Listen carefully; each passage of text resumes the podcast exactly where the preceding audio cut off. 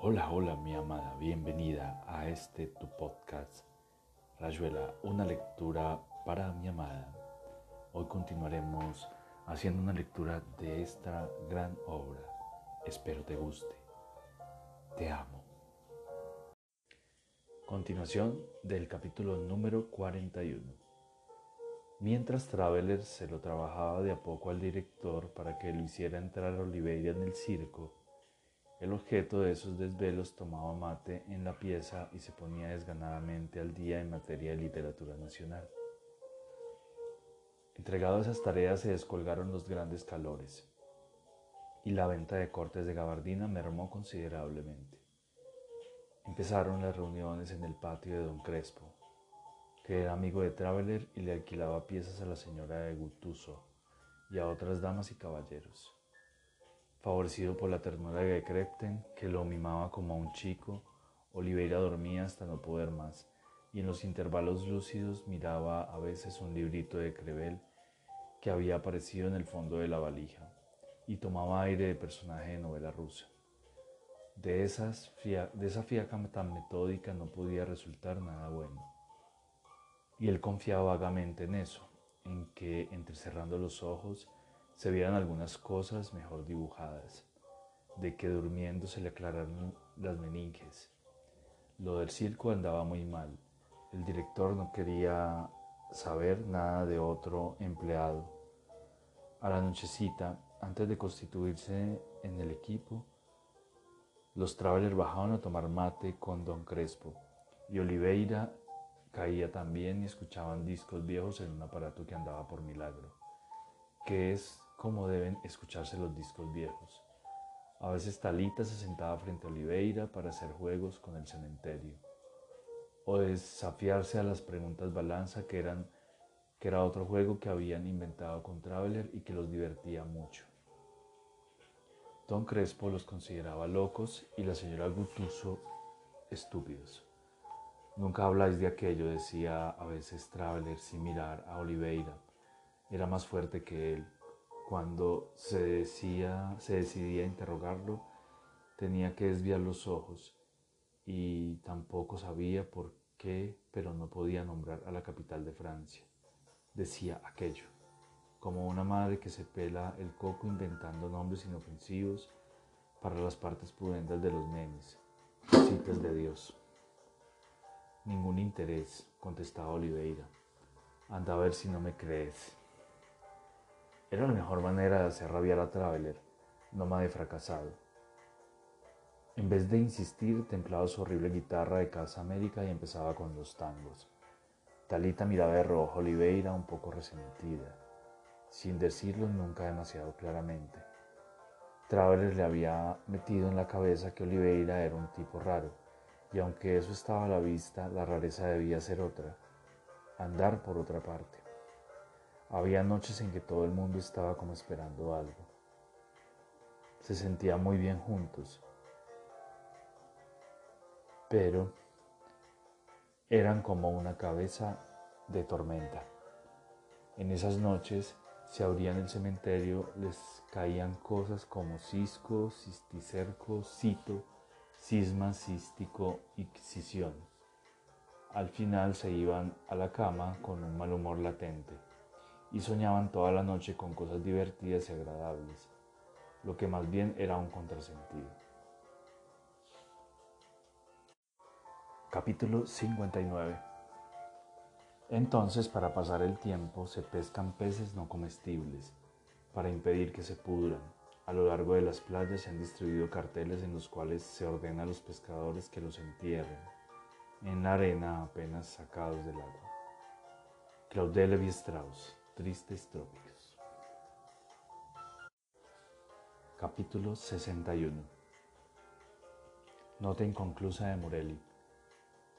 No podré renunciar al sentimiento de que ahí, pegado a mi cara, entrelazado en mis dedos, hay como una deslumbrante explosión hacia la luz, irrupción de mí hacia lo otro o de lo otro en mí algo infinitamente cristalino que podría cuajar y resolverse en luz total sin tiempo ni espacio. como una puerta de ópalo y diamante desde la cual se empieza a hacer eso que verdaderamente se es y que no se quiere y no se sabe y no se puede ser. Ninguna novedad en esa sed y esa sospecha, pero sí un desconcierto cada vez más grande frente a los ersatz que me ofrece esa inteligencia del día y de la noche, este archivo de datos y recuerdos, estas pasiones donde voy dejando pedazos de tiempo y de piel, estos asombros tan por debajo y lejos de ese otro asomo ahí al lado. Pegado a mi cara, previsión mezclada ya con la visión. Denuncia esa libertad fingida en que me muevo por las calles y los años puesto que soy solamente este cuerpo ya podrido en un punto cualquiera del tiempo futuro. Estos huesos que escriben anacrónicamente. Siento que ese cuerpo está reclamándose, reclamándole a su conciencia esa operación todavía inconcebible por la que dejaría de ser podredumbre. Ese cuerpo que soy yo tiene la presencia de un estado en que al negarse a sí mismo como tal y al negar simultáneamente el contenido objetivo como tal, su conciencia accedería a un estado fuera del cuerpo y fuera del mundo. ¿Qué sería el verdadero acceso al ser? Mi cuerpo será, no el mío Morelli, no yo que en 1950 ya estoy podrido en 1980. Mi cuerpo será porque detrás de la puerta de luz ¿Cómo nombrar esa sediente certeza pegada a la cara? El ser será otra cosa que cuerpos, y que cuerpos y almas, y que yo y lo otro, que ayer y mañana. Todo depende de una frase tachada. Final melancólico. Un Satori es instantáneo y todo lo resuelve, pero para llegar a él habría que desandar la historia de fuera y la de dentro. Trop tard por moi. Crever en italien, boiré en occidental. C'est tout ce qui me restait. Mon petit café crème le matin. Si agrévale.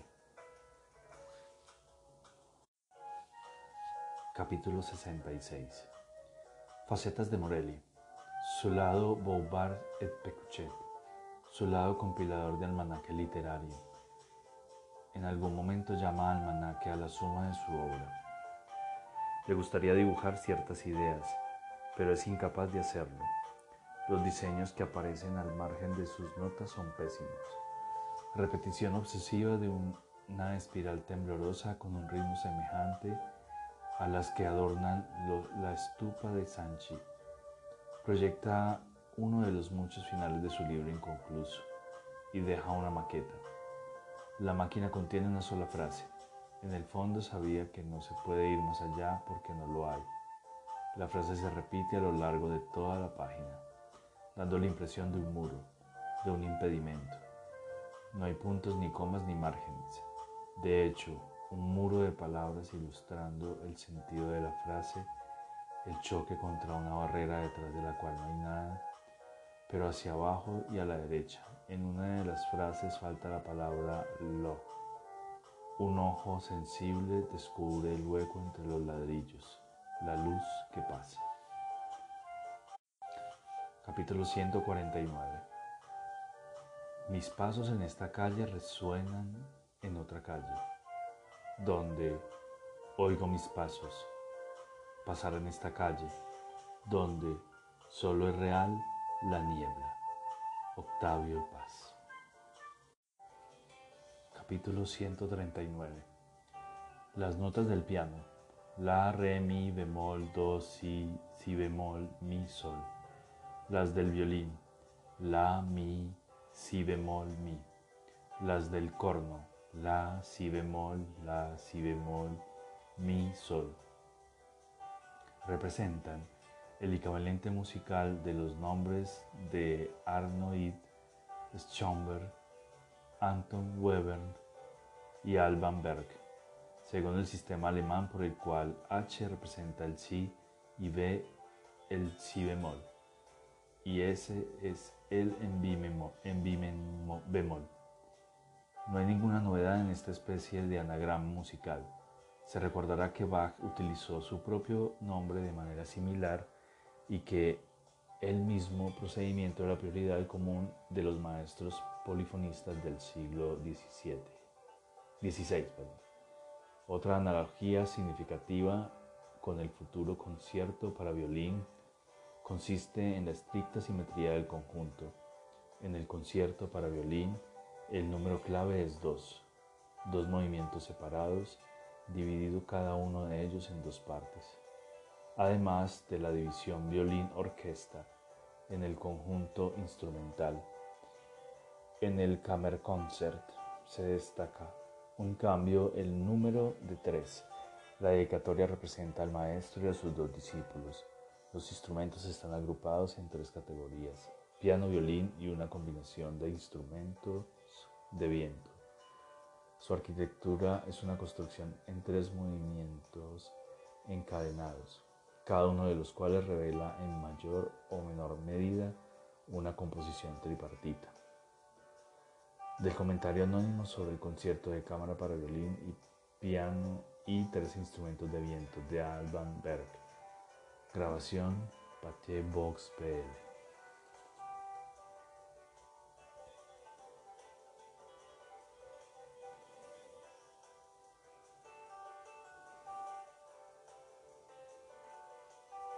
Capítulo 133.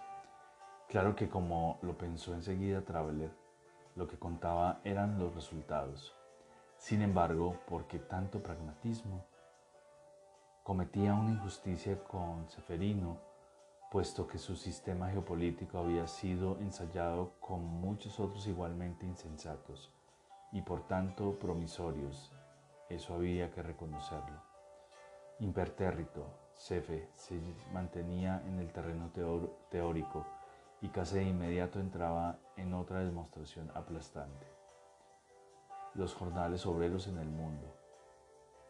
De acuerdo con la Sociedad de Naciones, será o ha de ser que si, por ejemplo, un obrero francés, un herrero, pongamos por caso, una, eh, gana un jornal diario y basado entre una base mínima de 8 pesos y una base máxima de 10 pesos. Entonces ha de ser que un herrero italiano también la ha de ganar igual, entre 8 y 10 por jornada. Más, si un eh, herrero italiano gana lo mismo dicho entre 8 y 10 pesos por jornada, entonces un herrero español también ha de ganar entre 8 y 10 por jornada. Más, si un herrero español gana entre 8 y, 10 por jornada, 10 pesos por jornada, entonces un herrero ruso también ha de ganar 8 y 10 pesos por jornada más. Si el herrero ruso gana entre 8 y 10 pesos por jornada, entonces un herrero norteamericano también ha de ganar entre 8 y 10 pesos por jornada, etc. ¿Cuál es la razón, monólogo Traveler, de ese etcétera? De que en un momento dado Seferino se pare y opte por ese etcétera tan penoso para él. No puede ser solamente el cansancio de la repetición, porque es evidente que le encanta ni la sensación de monotonía, porque es evidente que le encanta, se le estaba pegando el estilo. El hecho era que el etcétera lo dejaba un poco nostálgico a Seferino, cosmólogo obligado a conceder un reader irritante. El pobre se desquitaba agregándolo a continuación de, de su lista de herreros. Por lo demás, en esa en esta tesis de seguir hablando, caben o cabrían desde luego todos los países respectivamente, o bien todos los hemos de todo respectivo país. O bien todos los herreros de todo respectivo país. En fin, pensó Traveler, sirviéndose otra caña y rebajándola con soda. Es raro que Talita no vuelva. Habría que ir a ver. Le, daba lástima salirse del mundo de Seferino en pleno arreglo, justamente cuando Cefe se ponía a enumerar las 45 corporaciones nacionales que debían componer un país ejemplar. Corporación Nacional del Ministerio del Interior. Todas las dependencias y empleados en general del Ministerio del Interior administración de toda estabilidad de todo establecimiento, etc. 2. Corporación Nacional del Ministerio de Hacienda. Todas las dependencias y empleados en general del Ministerio de Hacienda. Administración a de patrocinio de todo bien, toda propiedad dentro el, del territorio nacional. Y así corporaciones en número de 45, entre las que se destacaban por derecho propio las 5, la 10, la 11 y la 12. Corporación Nacional del Ministerio de la Privanza Civil. Todas las dependencias y empleados en general de cuyo ministerio instrucción, ilustración, amor de un prójimo para con otro, control, registro, libros de salud, educación sexual, etc. Administración o control y registro, letrado, que ha de suplir a juzgados de instrucción o a juzgados de lo civil o a consejo del niño, a juez de menores, a registros, nacimientos de funciones, etc. Administración que ha de comprender a todo lo, a todo lo que sea de la privanza civil. Matrimonio, padre, hijo, vecino, domicilio, individuo, individuo de buena o mala conducta, individuo de inmoralidad pública, individuo con malas enfermedades, hogar, familia y persona indeseable, jefe de familia, niño, menor de edad, novio, concubinato, etc. 10. Corporación Nacional de Estancias. Todos los establecimientos rurales de la cría mayor de animales y todos los empleados en general de cuyos establecimientos cría mayor o cría de animales corpulentos, bueyes, caballos, avestruces, elefantes, camellos, jirafas, ballenas, etc. 11. Corporación Nacional de Granjas, todas las granjas agrícolas o chacras grandes y todos los empleados en general de cuyos establecimientos, plantíos de toda clase respectiva de vegetales, menos hortalizas y árboles frutales. 12. Corporación Nacional de Casas, de Casas, Criaderos de Animales. Todos los establecimientos de la cría menor de animales y todos los empleados en general de cuyos establecimientos. Cría menor o cría de animales no corpulentos. Cerdos, ovejas, chivos, perros, tigres, leones, gastos, liebres, gallinas, patos, abejas, peces, mariposas, ratones, insectos, microbios. Enternecido, Traveler se olvidaba de la hora y de cómo bajaba la botella de caña. Los problemas se planeaban, se planteaban como caricias. ¿Por qué exceptuar las hortalizas y los árboles frutales? ¿Por qué la palabra abeja tenía algo de diabólico? Y esa visión casi edénica de una chacra donde los cultivos se criaban al lado de los tigres, los ratones, las mariposas, los leones y los microbios. Ahogándose de risa salió al pasillo. El espectáculo casi tangible de una estancia donde los empleados de cuyo establecimiento se debatían tratando de criar una ballena se superponía a la austera visión del pasillo nocturno. Era una alucinación digna del lugar y de la hora. Parecía perfectamente tonto preguntarse ¿Qué andaría haciendo Talita en la farmacia o en el patio, cuando la ordenación de las corporaciones se seguía ofreciendo como una lámpara. 25. Corporación Nacional de Hospitales y Casas Afines. Todos los hospitales de toda clase, los talleres de arreglos y composturas, casas de curados de cueros, caballerizas de las de componer caballos, clínicas dentales, peluquerías, casas de poblado de vegetales, casas de arreglado de expedientes intrincados, etc. Y también los empleados en general de cuyos establecimientos. Ahí está, dijo Traveler. Una ruptura que prueba la perfecta salud central de Seferino. Horacio tiene razón. No hay por qué aceptar los órdenes tal como los alcanza Papito. A Cefe le parece que el hecho de componer alguna cosa vincula al dentista con los expedientes intrincados. Los accidentes valen tanto como las esencias, pero es la poesía misma, hermano. Cefe rompe la dura costra mental, como decía no sé quién, y empieza a ver el mundo desde un ángulo diferente. Claro que a eso es lo que le llaman estar piantado. Cuando entró Talita, estaba en la corporación vigésimo octava. Corporación número 28, Corporación Nacional de los Detectives Científicos en lo andante y sus casas de ciencias.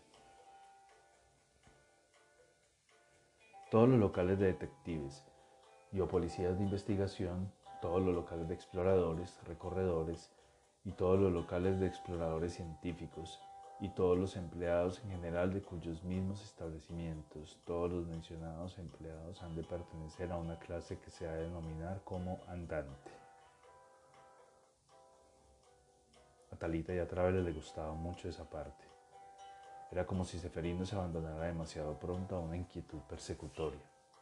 Pero quizá los detectives científicos en lo andante no eran meros pesquisas, lo de andante lo se investida de un aire quijotesco que Cefe, a lo mejor, dándolo por sentado, no se había molestado en subrayar. Corporación Nacional de los Detectives Científicos en lo perteneciente a la petición y a sus casas de ciencias. Todos los locales de detectives y o policía de la investigación y todos los locales de exploradores y todos los empleados en general de cuyos mismos establecimientos. Todos los mencionados empleados han de pertenecer a una clase que se ha de denominar como petición y los locales y empleados de esta clase han de ser aparte de los de otras clases como ya la ya mencionada andante. 30. Corporación Nacional de los Detectives Científicos en lo perteneciente a la acotación afín y sus casas de ciencias. Todos los locales de detectives y o policías de investigación.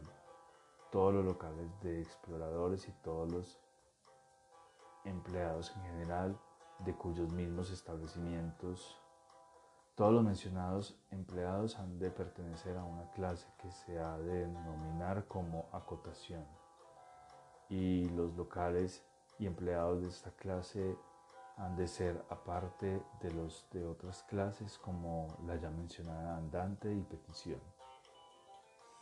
Es como si hablara de órdenes de caballería, dijo Talita convencida. Pero lo raro es que en, esas, en estas tres corporaciones de detectives lo único que se menciona son los locales. Por un lado eso, y por otro, ¿qué quiere decir acotación al fin? Debe ser una sola palabra, afín, pero no resuelve nada. ¿Qué importa? ¿Qué importa? repitió Traveler. Tenés mucha razón. Lo hermoso es que exista la posibilidad de un mundo donde haya detectives andantes de petición y de acotación.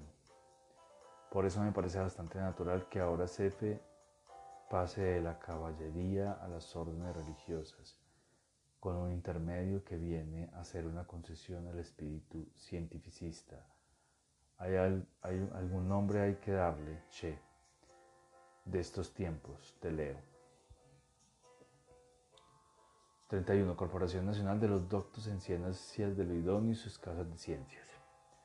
Todas las casas o locales de comunidad de doctos en ciencias de lo idóneo y todos cuyos mismos doctos doctos en ciencias de lo idóneo, médicos, homeópatas, curanderos, todos cirujanos, parteras, técnicos, mecánicos, toda clase de técnicos, ingenieros de segundo orden, arquitectos en toda perspectiva, todo ejecutor de planes ya trazados de antemano, tal como lo sería un ingeniero de segundo orden, clasificadores en general, astrónomos, astrólogos, espiritistas, doctores completos de toda rama de la ley o leyes,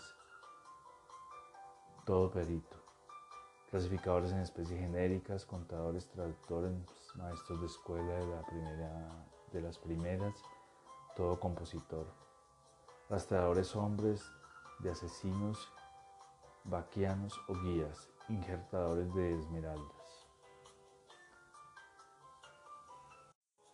Y aquí termina un nuevo episodio de Rayuela, una lectura para mi amada.